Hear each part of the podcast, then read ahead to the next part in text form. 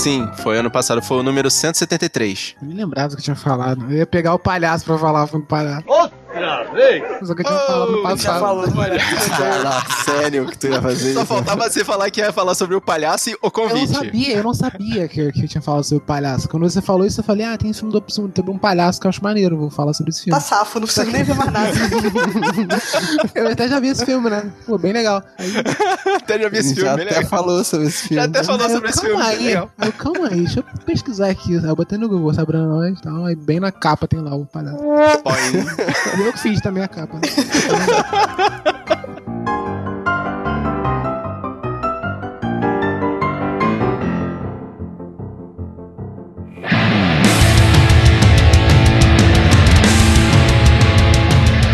Guerreiros em guarda! Eu sou Rafael Mota Eu sou Thaís Freitas, Eu sou Fábio Moreira. E eu sou Marcos Moreira. e esse é o Sabrina Nós. podcast.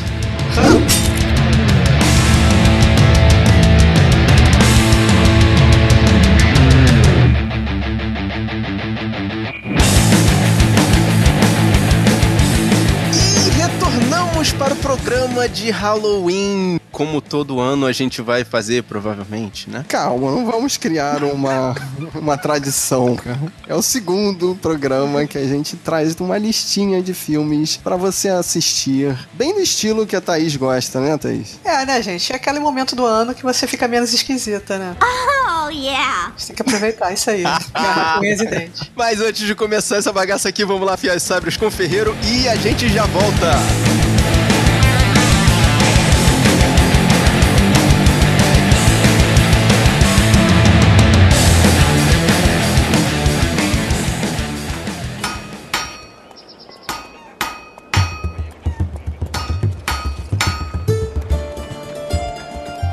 Começando mais um Afiando. E aí, guerreiro, como é que foi a mistura podcastal no dia do podcast pra você? Vou falar, Marcos, que pra mim deu uma ressaca.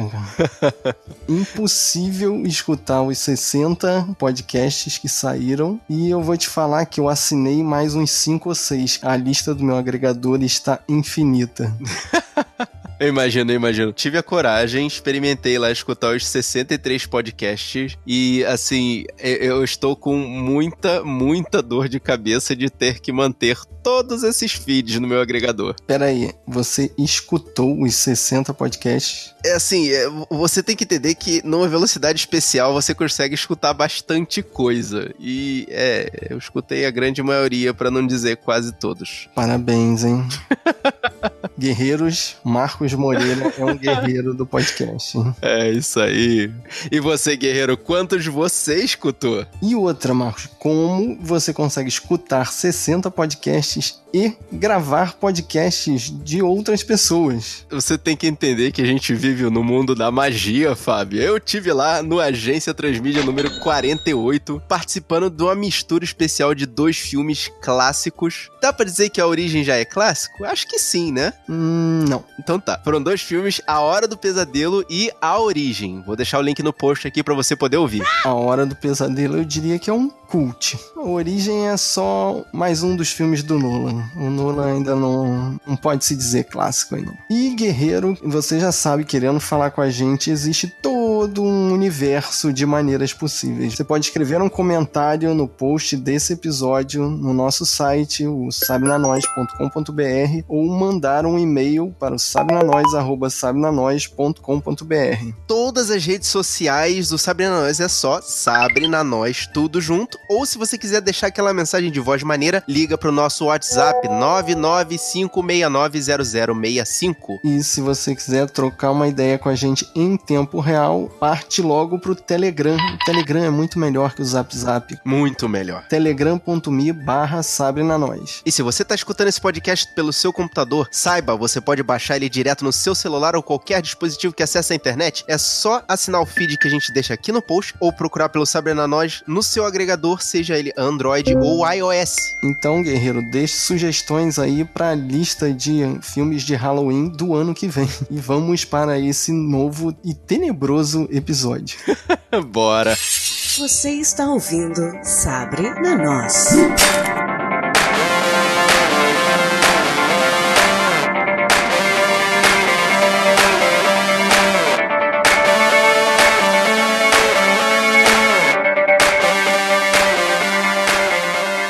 Começando comigo, eu pensei assim: ano passado eu gravei sobre Halloween, no episódio de O Halloween. clássico. E a gente tem um episódio muito antigo que a gente falou sobre o Jason, o primeiro filme de Sexta-feira 13. Link no post. Então, pra não deixar de ser óbvio, quem está faltando pra fechar a tríade de slasher movies? Bom, provavelmente o Fred Krueger, né? Isso mesmo, A Hora do Pesadelo de 1984. Just meet me at my porch at midnight. Oh, and meanwhile, Meanwhile, whatever you do, don't fall asleep. Eu ia falar o massacre da Serra Elétrica, tá vendo?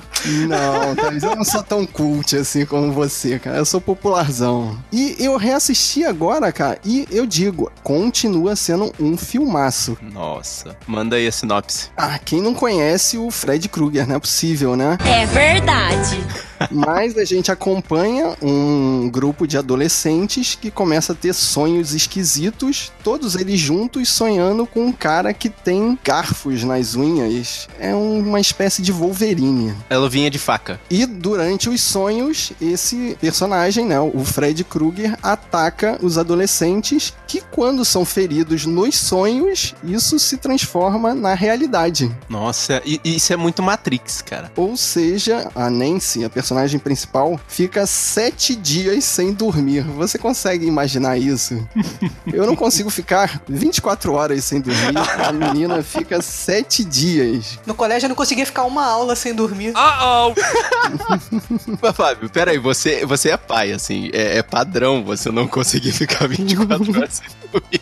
Na realidade, se eu encostar, eu durmo, né? Mas- e esse filme deu origem a um caminhão de sequências. São seis sequências diretas. Teve o remake de 2010 e o retcon do Fred vs Jason em 2013. Não assista nenhum desses dois últimos que o Fábio falou, por favor, guerreiro. Além de uma série de TV de três temporadas de 88 a 90. Esse deve ser um- uma coisa, né? maravilhoso! Ah, uma curiosidade interessante nesse filme é que a Nancy tá tentando fazer de tudo pra não dormir, né? E ela tá vendo televisão e ela tá assistindo A Morte do Demônio, o Evil Dead, o original. Pelo menos a Nancy tem bom gosto, né?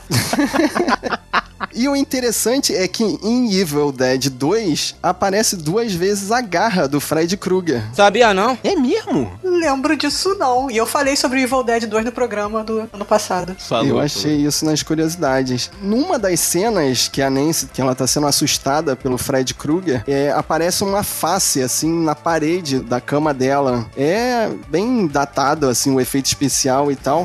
mas dá pra reparar que a pessoa que encosta o rosto na, na parede tá usando uma máscara de hockey. Isso lembra alguma coisa? Caraca, até o Jason tá aí, cara. Monstroverso aí, hein? Sinto o cheiro do É Monstroverso um que já existe, né? já escrito desde o início. E uma última curiosidade aqui que vai relacionar com o próximo filme que eu vou falar. A ideia original do Wes Craven, né, que foi ele que criou Guerreiro, se você conhece o Wes Craven por Pânico, saiba que ele fez A Hora do Pesadelo também. Muito bom. É que a, a ideia original dele é que o Fred Krueger ia ser um abusador de menores.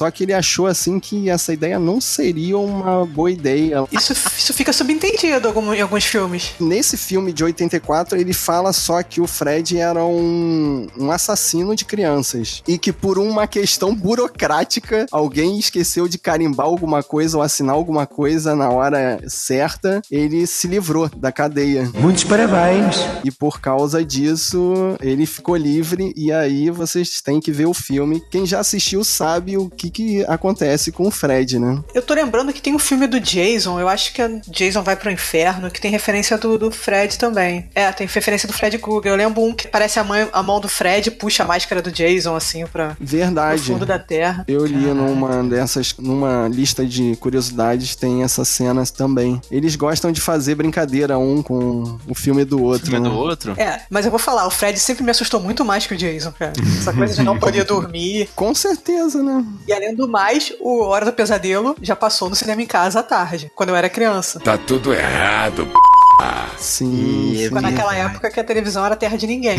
Então, me traumatizou. E Guerreiro, se eu ainda não te convenci a assistir A Hora do Pesadelo até aqui, agora vai, hein? É o primeiro filme do Johnny Depp. Eu vou ver, eu pretendo ver. Pronto, me comprou. É uma das poucas chances que você vai ter de ver o Johnny Depp não imitando o Jack Sparrow. E um pequeno spoiler, ele tem a melhor morte do filme. Cara, eu fiquei olhando assim, cara, como isso foi feito sem computação gráfica, sem nada. É o que a, a Thaís fala, né, cara? Bonecão convence muito mais, né? É um bonecão bem feito, bem filmado, cara. Um bonecão bem filmado. É muito melhor do que qualquer CGI, né? Qualquer. qualquer avatar.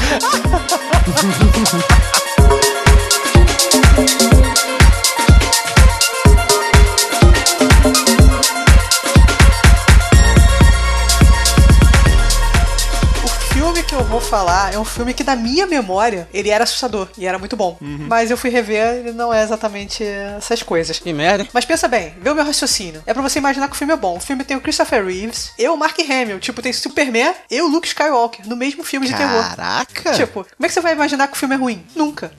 o filme é A Cidade dos Amaldiçoados, de 95. Why do you hate us so much, Mara? It isn't a matter of hate. It is a biological obligation. We have to survive no matter what the cost. Ele é um remake do. Outro que também tem o mesmo nome em inglês, né? Que é Village of the Damned, mas pro, pro Brasil ele veio como Vila. Ou não, Aldeia dos Amaldiçoados. Esse veio como cidade. É, o filme de 90 é aquela história do. As pessoas numa cidade pequena, todo mundo dorme e fica tipo 6 horas dormindo, todo mundo apaga. Aí tem acidente de carro, tem um caos na cidade. Mas tipo, apaga, desliga? Apaga e desliga, todo mundo dorme. Pessoas, animais, tudo. Todo mundo dorme ao mesmo tempo. Caraca. E fica seis horas dormindo. E aí as pessoas acordam. Aí nisso o governo já, já cercou a cidade, a pessoa tentando saber o que aconteceu. E aí entra os cientistas e começa a pesquisar. Só que aí eles descobrem que todas as mulheres, todas, estavam grávidas. Eita. Nossa! E aí todas têm o neném ao mesmo tempo. E essas crianças são as crianças de cabelo platinado, que o olho brilha. Elas têm poderes sobrenaturais e elas andam e juntas e tipo como se fosse aquela mentalidade de colmeia, assim. Pô, isso tá me lembrando um clipe do Kiss. Não tem um Pode ser, pode ser, Criaturas da noite, alguma coisa assim, né? Exatamente, Creature Creatures of the Night. Deve ser alguma coisa ou menos, deve ter se inspirado aí nesse negócio, porque é antigo, né? Parece um episódio de Arquivo X também. Parece também, parece também. Talvez se fosse um episódio do Arquivo X seria melhor. Mas assim, pra um filme de 95, ele tem muita coisa de anos 80, cara. Tem uma parte que, pra tentar convencer as mulheres a terem o neném, porque assim, o governo deu, tipo, opção. Se vocês tiverem o neném, vocês vão ganhar uma pensão de 3 mil por cada criança. Pô, Mas se feito. vocês não quiserem, se vocês não quiserem, a gente vai deixar vocês abortarem, não tem problema. Sei o quê. Então, pra convencer as mulheres a não abortarem, elas têm tipo um sonho, assim, que elas estão grávidas de uma roupa branca, tem um vento, assim, um fundo azul. Aí parece Total Eclipse of the Heart, sabe? O- é muito bizarro. E as mulheres realmente se convencem. Nenhuma delas aborta. E aí nascem todas as crianças e aí toca o terror na cidade. Vocês têm que ver. O final dos dois filmes são iguais, assim. Mas no remake, eles tentam colocar, tipo, uma das crianças boazinhas. E matam mais, mais adultos também, as crianças, pra dar aquele Mas não, não assustou. Não assustou. A ideia é boa pra cacete, mas a forma como foi feita ficou muito anos 80, não sei, não entrei no clima. E ah, e vale destacar que esse foi o último filme que o Christopher Reeves fez antes do acidente. Bom, então é, isso é uma não indicação, Thaís? Cara, vale pela curiosidade. Se você tem medo de criancinhas, eu tenho. Mas assim, eu fico com aquela sensação de que eu devia ter visto a profecia. Oh no. Mas, pô, vai lá.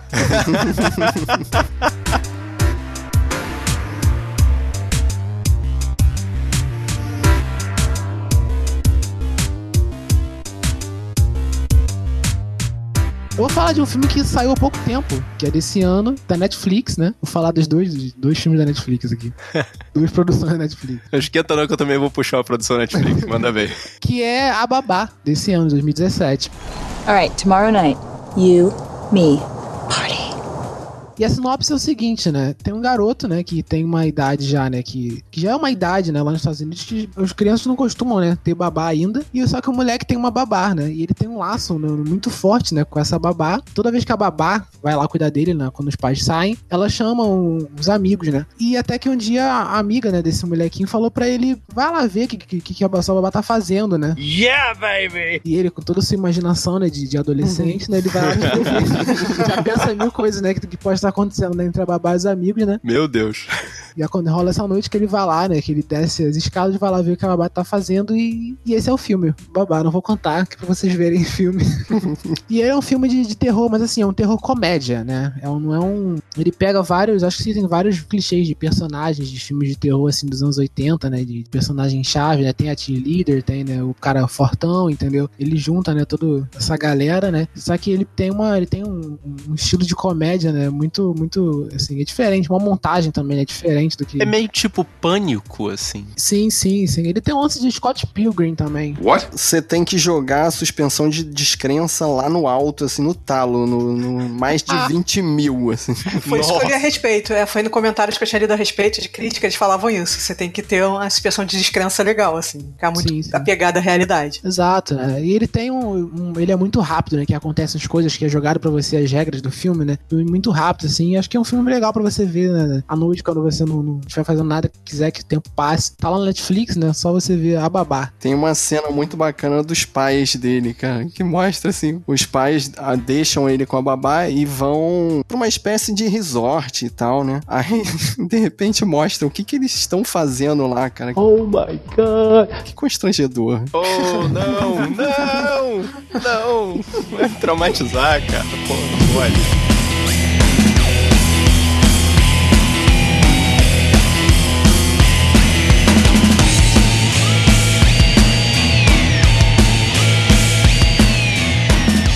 aproveitei essa onda assim, eu fui igual o Fábio, eu mergulhei lá nos anos 80 pra poder trazer uma coisa especial assim, pra poder me lembrar da época das tosqueiras, mas esse filme passa, passa muito fácil. Hellraiser, Renascido do Inferno de 1987.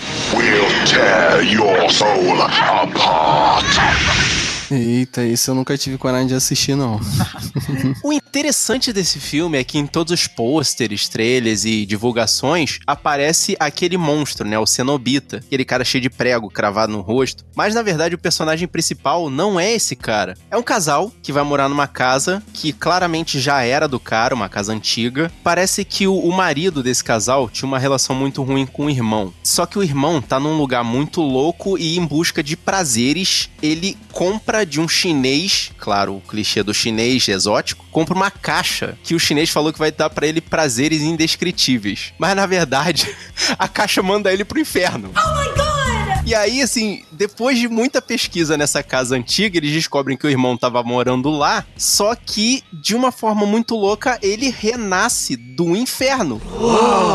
E passa a ser perseguido por esses cenobitas, que um deles é esse cara dos pregos na cara. E tem outros pra aterrorizar ele. O filme, a partir daí, passa a ser ele tentar é, recuperar o corpo dele. E daí pra frente eu não vou falar mais nada, porque é muito. A maquiagem desse filme é muito bem feita. Dá pra acreditar plenamente. E os efeitos, assim, do, do, do renascer dele são muito, muito passáveis, porque, como diz a Thaís, são práticos. É bonecão, ou é cena invertida, ou assim, é, é jato de sangue na cara, sabe? É bem aquelas cenas bem práticas e pra te dar o nojo ou um susto muito grande pela tosqueira. Eu só queria falar que o inferno aí né, nesse filme é tipo um acampamento intensivão sadomaso cheio do- de cenobitas. Bogus. Mas, assim, eu gostei muito do, do primeiro e do segundo. E eu tinha vontade de ver todos, que tem tipo oito. A Thaís não se aguenta com só, né, cara? Você vê.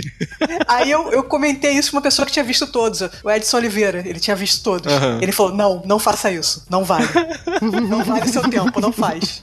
Inclusive, caso de um filme que não era pra ser Hellraiser, e os caras com o filme já pronto resolveram que era Hellraiser e inseriram na história. Tipo, Eita, Laia. Então- Coxa de retalhos total, né? exatamente. Então ele falou: Mas não, aí não que você vale. vê a força do nome, né? Da franquia. Exatamente. E essa franquia era uma franquia pra dar muito, muito certo, porque ia lidar com essas coisas assim de dos monstros vindos do inferno pra poder procurar, né, as pessoas e tentarem recuperar essa caixa dos prazeres que depois no, no- durante o, o correr dos outros filmes ela ganha um nome bonito. Ela tem, eu, eu não, não, não sei, eu não tô com a wiki dele aqui aberto que eu, eu tenho certeza que na wiki tem o nome da caixa, um nome bonitão assim. Parece até que é legal, né? É, Não? Não, mas o, o, o filme em si, a, a, premissa do filme, ele é muito boa. E esse primeiro filme, ele é totalmente passável, assim, é muito bom. Por isso que eu não me propus a ver as continuações para não perder o encanto, cara. E porque eu, assim, eu passei a noite em claro. Esse filme é Sinistrão, cara. Você fica esperando o cara sair de qualquer lugar, né? Tipo, você não pega a sombra. Esse cara dos pregos, sempre que eu olhava esse pôster, eu falei, não assisto esse filme.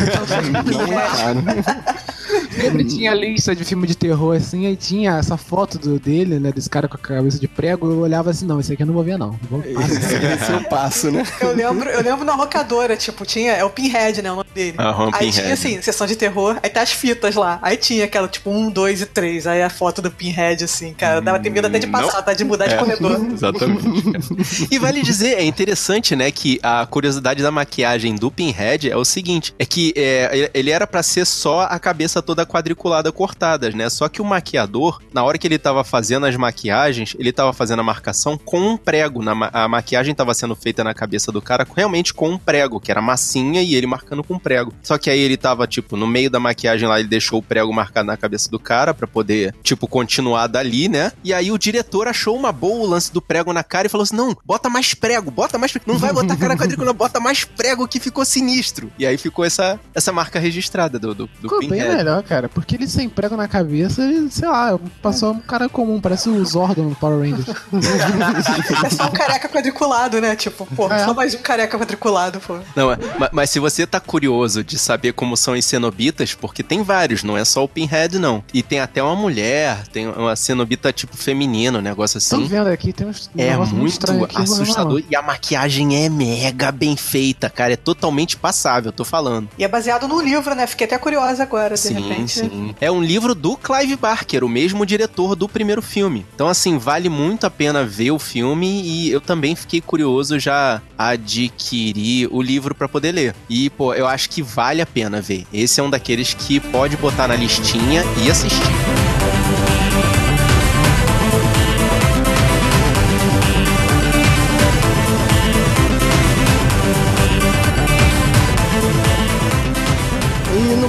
Segundo filme, eu, em princípio, queria um filme novo, né? Então eu botei filmes de terror de 2017. Aí eu vi que a terceira, quer dizer, na realidade, a segunda continuação desse filme tava para estrear em 2017, mas que por problemas com o diretor, ele foi adiado ou cancelado. E aí eu voltei então no filme original, que é de 2001. O nome do filme é Olhos Famintos. Don't even think about it!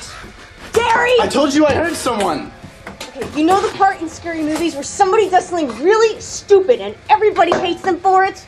This is it. Uh... Ninguém, ninguém. Ah, eu gosto, o Artifamentos foi legal. Assim, eu só comecei a gostar dele da segunda vez que eu assisti, não sei porquê. Acho que porque eu assisto sem expectativa da segunda vez, aí eu aprecio melhor o roteiro. Eu gostei muito da história, assim. É um filme de monstro em que a história fica segurando o monstro até o final, né? E o interessante mesmo é o desenvolver da história. Um casal de irmãos que tá numa estrada deserta, daquelas americanas clássicas, né? Que só tem o carrinho deles. Uhum. E de repente vem um caminhão velho, mas muito mais rápido que eles, querendo passagem e tal. Aí eles saem da estrada, o caminhão passa e mais à frente eles veem uma pessoa, né, um humanoide, pegando um corpo de dentro desse caminhão e jogando dentro de um poço perto da igreja. What? E eles passam direto por isso, né, e vão embora. E mais da frente, novamente, o caminhão passa por eles e vai embora. E eles têm a brilhante ideia de de investigar o que, que o cara jogou no poço dessa igreja. Não! É tão clichê de filme de terror que tem um diálogo que a irmã vira pro cara e fala: Você sabe que isso é a coisa idiota que acontece em todo filme de terror. e ele entra dentro desse poço e vai descobrir o que, que o cara tava fazendo. E mais lá pro final a gente descobre que não era uma pessoa ali que tava jogando os corpos dentro do poço. Era uma criatura que aparece durante 23 dias a cada 23 anos. Caraca, místico, místico. E aí apareceu Jim Carrey escrevendo 23 nas paredes. na cara.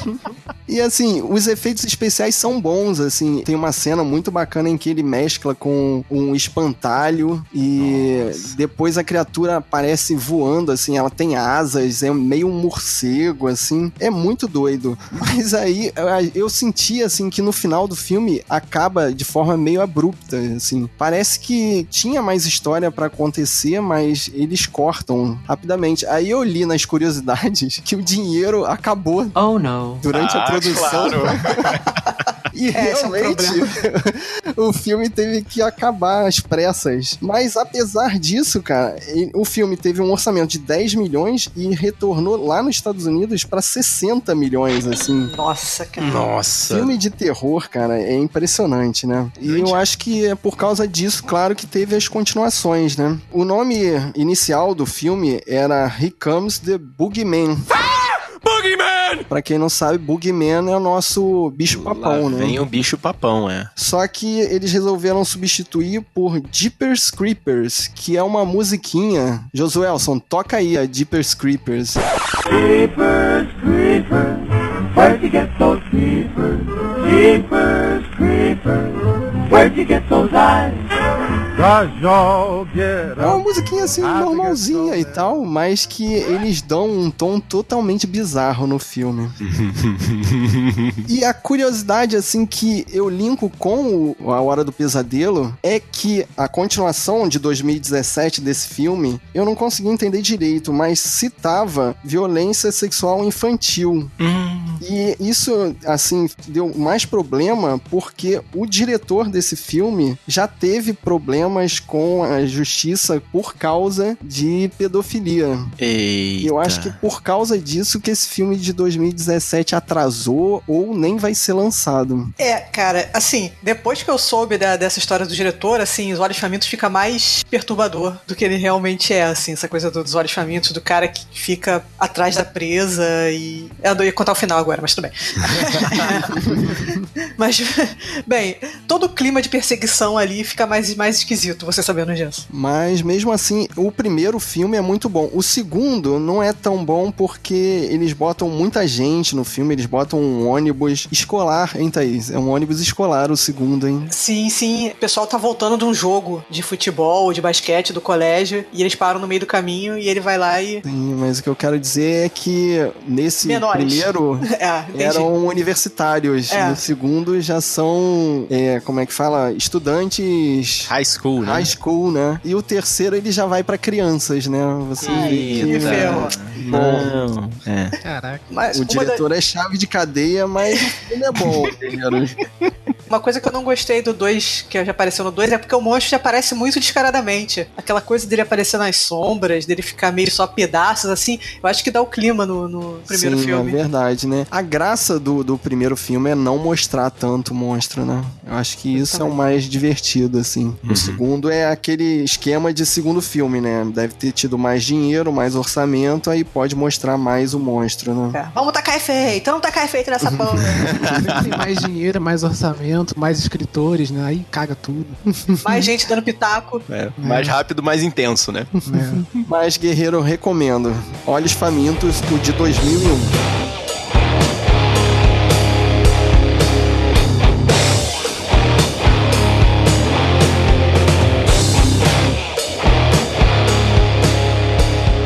Na segunda rodada, eu vou falar não de um filme, mas de uma franquia, que é... Thaís não se aguenta, eu falei! Que é o Sobrenatural. It's not the house that's haunted. It's your son. É, o nome original é Insidious, que é de ninguém menos do que James Wan. Ele dirigiu o primeiro e o segundo, e eu continuo com a minha afirmação de que ele é muito bom criando monstros. Nossa. O primeiro é de 2010, segundo 2013, e o terceiro, que já não foi ele que dirigiu, mas foi o mega parceiro, super sócio dele, que foi o cara que escreveu com ele. É, eu não sei pronunciar, eu acho que é Lake, Lake Wannell, e ele foi o cara que escreveu os Jogos Mortais com ele. Inclusive faz o fotógrafo no primeiro Jogos Mortais. Olha! Ele, ele dirigiu o terceiro filme. Ele participa de todos os, os sobrenaturais. Curiosidade, para esse ano, Guerreiro vai ter mais uns Jogos Mortais vindo aí, hein? Ok! Aguardem o que virá. Caraca, não encerrou isso não. E ano que vem vai sair o capítulo 4 do Sobrenatural, que era pra sair esse ano, mas adiaram. Que se chama A Última Chave. Será que é a última? Claro que não. Será? Depende, Claro que depende da não. arrecadação, pô. Depende da arrecadação. Gente, vai ver que é a última. Quem sabe a gente faz a próxima. Vocês não estão levando fé no Anverse, cara. Vocês não estão levando fé no Anverse. Espera só. O Anverse cresce pra frente, pra trás, pros lados, né? Sério, E vai voltando tempo no é- tempo. Tempo não é uma limitação, tempo é uma coisa que tá tua cabeça, é só percepção de mero mortal. Mas deixa eu dar só uma- um resumo assim. O filme conta a história de uma família que muda pra uma casa e aí, de repente, o filho começa a sentir umas coisas estranhas na casa. Ele é. dá a entender que ele é médium, entendeu? Ele tem um- uma sensibilidade às coisas sobrenaturais. eu tô com medo. E aí ele sofre um acidente, ele cai de uma escada e entra em coma. Isso que ele entra em coma, as coisas ficam ainda mais esquisitas na casa, entendeu? Tipo um poltergeist acontecendo. E aí descobre que tem um, um espírito mal que tá tentando entrar no corpo do garoto, entendeu? Aproveitando que o garoto tá em coma e o espírito dele tá separado do corpo pra tomar o corpo do garoto. E aí entra um personagem que é, que é a, a velhinha, que é a paranormal, com os dois ajudantes dela, e ela vai lá pra ajudar os, a família. E aí se descobre que o pai do menino também tem poderes, só que foi bloqueado. Foram bloqueados, entendeu? Quando ele era criança, ele também tinha essa, essa sensibilidade. E aí é legal, cara, porque você vê que, que gastou muito pouco. Você vê que o cara usou, tipo, o dinheiro da melhor forma possível. É uma coisa que. é, porque não tem, você vê, não tem, não tem nada caro, assim. É tudo bem de guerrilha. E o monstro é legal, o cara cria monstros legais. E os efeitos são bem maneiros, cara. Você vê assim, você vê que inteligente. Ele fez esse negócio, tipo, ficou legal e não gastou nada. Ele jogou uma fumaça na casa e mudou a luz. Tá vendo? É a demonstração de que não precisa mais dinheiro, o que precisa Exatamente. é mais imaginação, cara. E ele tem um estilo, eu gosto do sobrenatural, porque ele tem uma coisa meio filme de assombração antigo. Tem vários clichês, tipo um piano que faz um pan na hora do, do, do jumpscare, sabe? Muito É, bom. tem uma, uma musiquinha de piano, uma coisa assim, que parece aqueles filmes antigos de assombração. São bem legais. Aí, o segundo filme, ele começa imediatamente depois do primeiro. É meio que um outro espírito que aproveita aquela bagunça toda pra poder atacar a família. E o terceiro, ele é antes do primeiro, que aí ele sai dessa da família e foca na paranormal, que é um caso que aconteceu antes. E o quarto parece que foca, continua focado na paranormal também, que é essa velhinha que é. Ela tem uma corzinha meio, meio Trump, assim, Give me a break. meio alaranjada, mas é boa atriz. que aí, a partir do terceiro filme começa a degringolar o, o, o One-Verse, né? É, mas até que não. O, o- eu achei até o terceiro filme melhor que o segundo. Mas o segundo, a segunda vez que eu, eu vi agora pra gravar, eu vi o segundo filme uma outra vez, Uhum. eu prestei atenção mais no- em determinados detalhes, que tem referências diretas, assim, porque é é realmente imediatamente depois. Então tem referências diretas a coisas que acontecem no primeiro filme. Aí ele ficou, assim, achei ele mais interessante, mas eu ainda acho o terceiro mais assustador que o segundo. Pô, eu vi o primeiro há pouco tempo, cara. Gostei pra caramba desse filme. Nunca tinha Né? visto, Tu vê não. que é, é- é pouco dinheiro, não precisa de muita coisa pra, pra fazer uma parada legal. É a direção do One, né, cara? Ele, ele faz o, o, o susto sair da tela de um lugar que você nem imagina onde vai sair, É. entendeu? Uma coisa que eu vi em um outro podcast, acho que foi até na plataforma Geek, que é uma coisa que eu não- nem tinha reparado, que eu, reparei, mas não racionalizei. É que o monstro, antes de dar o pano, antes de dar aquela, aquela deixa do, do jumpscare, né? do jumpscare, ele já tá lá. Você só não reparou. Ai, que medo! Ele já tá no fundo da tela. Ele tá um segundo antes, ele tá lá. É, tem cenas que tem uma, uma criança também. é. A câmera passa como se estivesse acontecendo tudo normal, sendo que a criança já tá lá num dos cantos da tela. Se fosse, eu, eu acho que qualquer outro filme, o cara, sei lá, ia dar um, não um zoom, né? Um destaque pra aquele canto ali, ia fazer o personagem meio que parar pra você prestar atenção. Não, ele vai, a, a mulher passa direto, a criança tá ali. Se você percebe, você percebe bem natural, pra você se assustar mesmo, entendeu? Porque tá tudo na tela acontecendo de forma natural, mas só depois que a criança aparece, você toma um, né, o susto, né? De fato, né? É muito legal, né? É bem A forma que ele feito, bota né? os personagens. É. Tem um, Maneiro. tem um negócio que eu queria te perguntar, Thaís, sobre isso bem, bem rápido. Esses filmes, eles são, você falou de One Verse, eles são conectados, Invocação do Mal é conectado com esse filme ou não? Não, não é. é. Mas eles fazem referência, por exemplo, a mãe do pai da família se chama Lorraine, e, o Lorraine, cachorro da, isso. e o cachorro da paranormal se chama Warren, que é o nome do cara do casal. Eu acho que não dá nem pra ligar, porque o é Patrick Wilson, não é o nome dele? O ator principal? Pois sim. O ator é o mesmo que faz o. É, é o mesmo que faz o Warren. Warren do, do, do Invocação, né? Pois é. E pra mim, tipo, ah, ele é igual porque ele parece com o avô dele, entendeu? Alguma coisa assim. É, quem sabe? Dá pra forçar isso aí, dá pra forçar. É. Manda, manda esse Twitter aí pro, pro James Wan. era isso, né? Ele é parecido com a família. Aguardemos o quarto episódio que vai mesclar os dois. né? É, cara, tô nessa, tô nessa expectativa aí.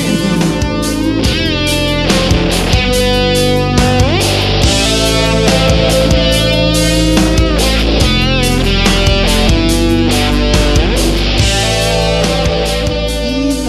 vez eu vou falar não de um filme e não de vários filmes, eu vou falar de uma série que também é da Netflix, olha só. Tá apelando, hein? Mas vamos lá, vamos Eu lá. não tô sendo pago pela Netflix. Que pena. Isso é que todos dizem, isso é que todos dizem. Hashtag paga nós, Netflix. E ela saiu também há pouco tempo, né? Que é a Mind Hunter.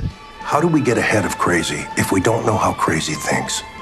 Que é uma, é uma série. Eu gosto bastante de séries policiais, né? De investigação e tal, né? Aí essa me chamou né, bastante atenção por ser uma série policial, né? Ela se passa no- nos anos 70, né? São dois é, agentes do FBI, o Ford e o Tent. E eles fazem parte de, uma, de um setor lá, né? Do FBI, é, da ciência criminal, né? Que eles estudam o comportamento, do- a psicologia, né? Dos, dos criminosos, né? E eles estão num projeto de que eles querem entrevistar os serial killers, né? Os assassinos em série, né? Se bem que nessa época nem existia esse termo, né? De serial killer, né? Eles inventam na, na série, né? Meio que tem essa, essa parte da série em que eles estão lá inventando, né? Esse termo, né? É bem, bem engraçado. Ah, Maneiro. E a série é basicamente isso, né? Eles, eles, eles vão entrevistar, né, os serial killers e nisso eles vão juntando, né, todas essas, essas informações e vão resolvendo outros casos também, né, baseado nisso, né? Aí tem o lance dos problemas que eles têm com o FBI, que eles enfrentam, né, com os chefões do FBI, né, os métodos que eles usam, né, porque como é nos anos 70, né, e o lance de você entrevistar, né, e esses assassinos em séries, eles eram os caras que, ah, você prendeu o cara, deixou lá o cara apodrecendo lá e nunca mais, entendeu? Yes, they deserve to die, and I hope they burn in hell. E eles, como queriam, né, o- o- esses caras pra, pra conversar, né, pra estudar, o- muitos, muitos chefões do FBI viam isso, né, como uma coisa estranha, né, pô, porque vocês querem conversar, né, com um cara que a gente já aprendeu e deixou lá, né, deixa o cara lá, né, e por isso que eles têm essa,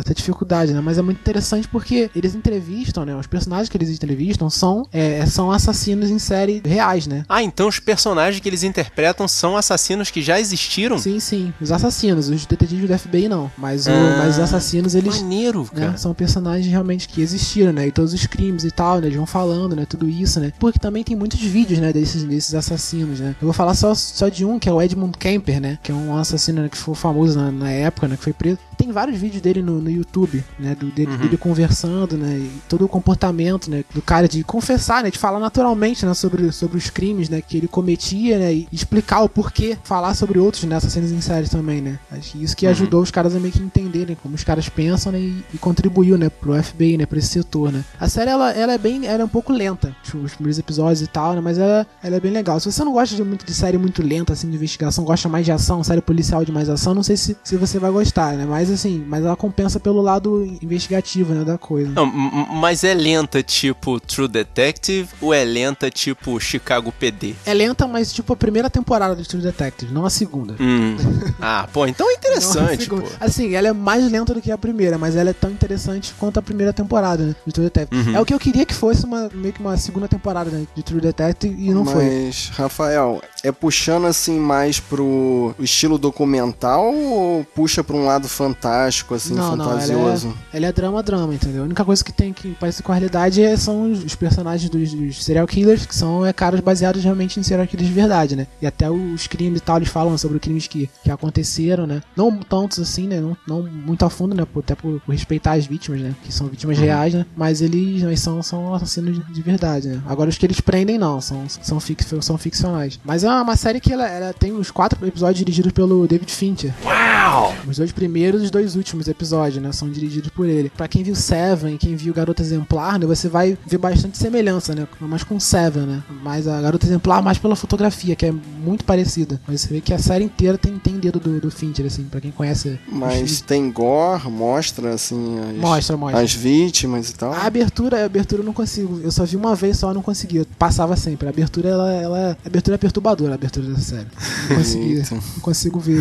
Só via uma vez só e Você passei. pula, você pula a entrada depois, né? É, pois Vai é. ver os episódios pula a Eu entrada. já passava por episódio direto, não conseguia ver direto não. Caraca. Mas eu recomendo, Então, recomendo. Quem gosta de, de investigação policial, né, e tal, eu recomendo. Mind Hunter.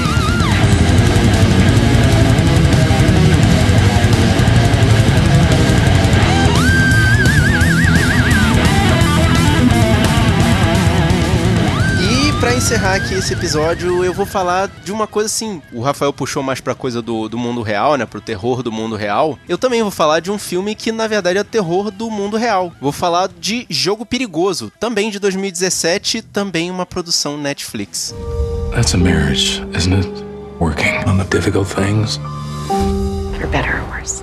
Esse foi o primeiro filme que zoou a nossa lista do Stephen King, né? Nosso objetivo era terminar e falar sobre todos os filmes e esse ano já vão sair mais, mais um depois saiu desse mais também. um, né? logo que ele terminou de gravar, saiu um filme. God damn it! Só pra trollar. Não, e provavelmente quando sair esse episódio já vai ter saído um outro também. Um outro filme do Stephen King, sim. Saiu mais um filme e 10 livros. Yeah. Só nesse espaço da gente gravar e saiu o podcast. Bom, mas esse, esse filme tem uma premissa bem simples, mas a coisa vai se tornando complicada porque, pra variar, é terror psicológico. É o que acontece na cabeça da protagonista, que é um casal que vai pra uma casa num lugar muito isolado pra poder dar aquela pimentada na relação.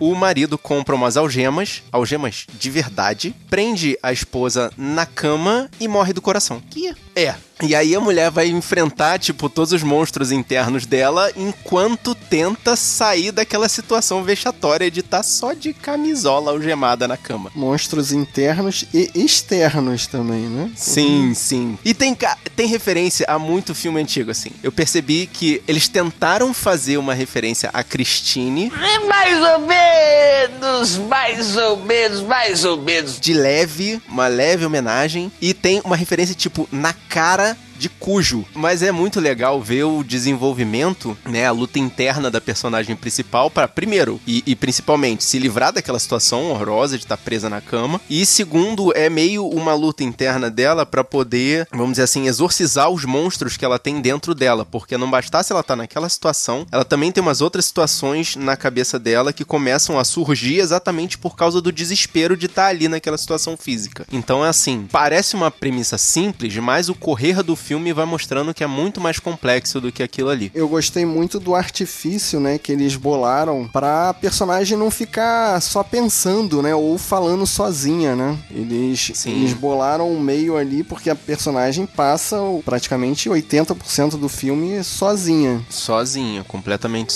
sozinha. eles bolam uma maneira ali dela poder conversar sem ficar parecendo um tédio, né? Sem parecer um monólogo. E a partir desse filme, eu, claro, fiquei muito curioso de poder ler o, o original, né? O livro do Stephen King. E, e vou te falar que ele não é melhor do que o filme. São belezas bem diferentes. E a adaptação do filme ficou muito boa pra não deixar o espectador confuso e pra poder resumir aquelas 300 páginas de livro em uma, uma hora e 40 de filme. É, porque em livro você consegue escrever o pensamento né, da pessoa e entreter. Agora no filme vai ser Sim. um filme só com o pensamento da personagem Sim, principal. exatamente. Não, mas vou te falar que conseguiu deixar o filme enxuto, porque o livro é, às vezes, tem momentos que é barrigão, sabe? Ele faz um pensamento e daquele pensamento da mulher, ele conta uma história que dá uma volta. Que no filme é tipo, pá, pum, sabe? É bem resolvido. Agora, no livro você consegue acreditar que ela realmente está presa? Porque eu fiquei ali no filme, eu, eu fiquei pensando numa maneira dela sair e eu descobri, assim, como mostra no filme que dava pra ela sair muito mais fácil. que era possível dela sair, né? Não, mas o, o desenvolvimento do filme mostra que, assim, até onde, né, você pensa que é um filme de terror e ela tá naquela situação e ela tenta todas as possibilidades mesmo pra sair, ela não consegue, tipo, ela tenta tudo mesmo. Então, mas no, no livro fica mais claro isso, porque como no filme é gráfico, né? A gente fica olhando ali, aí, tipo, eu consegui bolar uma maneira que ela saía se tivesse um pouquinho mais de agilidade e um pouquinho de força. Olha, eu vou, dar, eu vou dar uma sugestão aqui, que a gente gravar um vídeo, tipo, 10 maneiras do Fábio conseguindo escapar da cama. Tipo, vamos filmar isso aí. Homenagem Olha ao... que de uma maneira eu saio, hein? Eu te garanto. Não, olha só, eu vou, eu vou até puxar uma curiosidade que eu achei legal, assim, já teve um monte de gente comentando pra Netflix, tanto no Facebook quanto no Twitter, que uma das cenas, e isso não é spoiler, é uma questão normal, o celular que É, ela deixa isso. na beirada da cama é um iPhone. Então, assim, a galera, Siri, liga pra um 90 É, aí. é. Ô Siri, liga pra 91 aí, tipo, resolve. Mas aí a Netflix foi lá, pegou essa piada e ela conseguiu reverter essa piada de uma forma inteligente e pra continuar atraindo o público, cara. Isso foi mó legal. É por isso que a Netflix tem esse público super super cativo. Eles gostam de pegar o que seria um furo de roteiro e conseguiram explorar esse furo de uma forma a continuar atraindo o público para ver esse filme. E um detalhe que você não comentou, Marcos, é um filme do Stephen King, então Guerreiro não precisava, mas o Stephen King bota o capiroto no filme.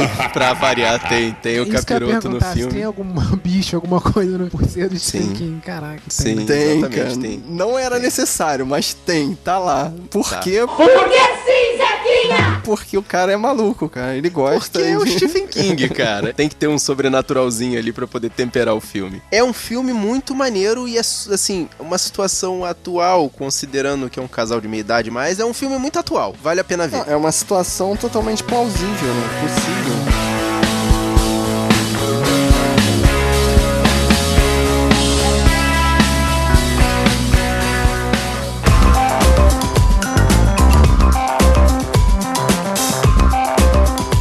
Isso, guerreira, guerreiro. Se você tiver mais alguma sugestão de filme de Halloween pra poder comentar aqui com a gente, deixa sua palavra no post. É, guerreiro, aumenta essa listinha e já sabe, né? Se você gostou desse podcast, mostra pros seus amigos. Mostra pra aquele seu amigo que depois de grande ainda tem uma babá.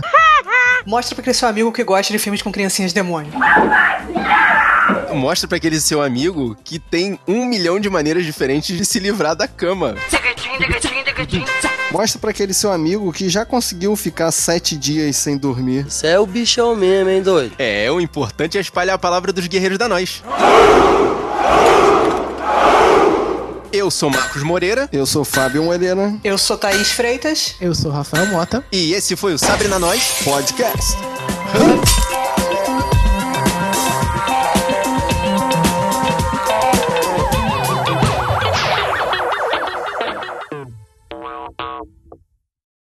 Três, dois, um. stop.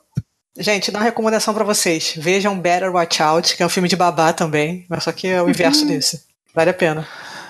Teve um de bab... é, é, é a criança. Vocês falaram, é do Netflix esse da criança? É, de- sim, Gump se uma veste coisa igual assim, Mas é meio É, o comédia, moleque é não o é? demônio. É um filme de monstro. O. Puta. Que medo! Olha o beijo aí, gente.